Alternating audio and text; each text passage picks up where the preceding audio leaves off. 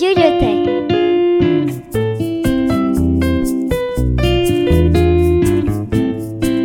la rencontre de Sophie Scherer. Bonjour à toutes et à tous et bienvenue sur Radio Lyoté. Aujourd'hui, nous avons la chance de recevoir le fameux Edmond, le créateur de la vanille.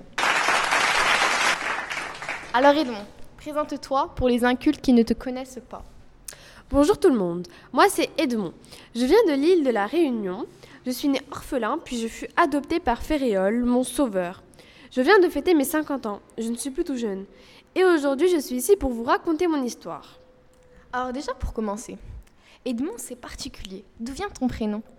C'est tout simple.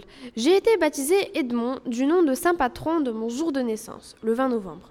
De plus, c'est un prénom porté dans la bonne société qui voulait dire en vieil anglais le riche protecteur. Raconte-nous ton enfance. J'ai été élevé par Ferréol. Il prenait soin de moi, me protégeait et me traitait comme son propre fils. Il m'a transmis son amour pour l'art de la botanique dès mon plus jeune âge. Edmond, tu sais que je suis très curieux. Comment as-tu découvert la vanille? Je ne l'ai encore dit à personne, mais la vérité est que j'ai assisté à quelque chose que je ne devais pas voir. J'ai reproduit le geste de cette chose que je ne devais pas voir avec les fleurs de vanille et ça a marché comme par hasard. Pourquoi t'es-tu enfui?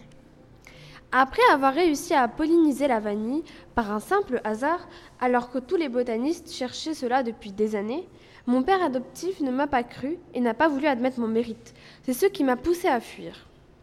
Pourquoi donc vis-tu dans la pauvreté alors que l'île de la Réunion connaît une prospérité Je vis dans la pauvreté car j'ai été accusée de vol chez Ferréol. Je trouve cela raciste et ignoble pour un innocent comme moi. Merci Edmond. Mais apparemment, il y a un livre à ton effigie qui a été écrit par Sophie Scherer. Et tu sais que j'aime bien rire en plateau.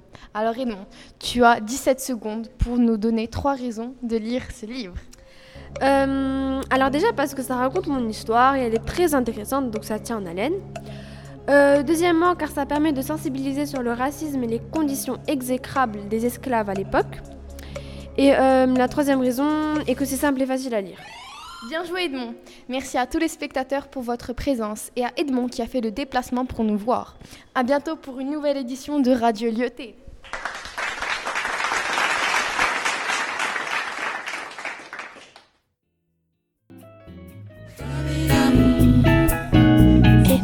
Scherer sur la Radio Lyotet.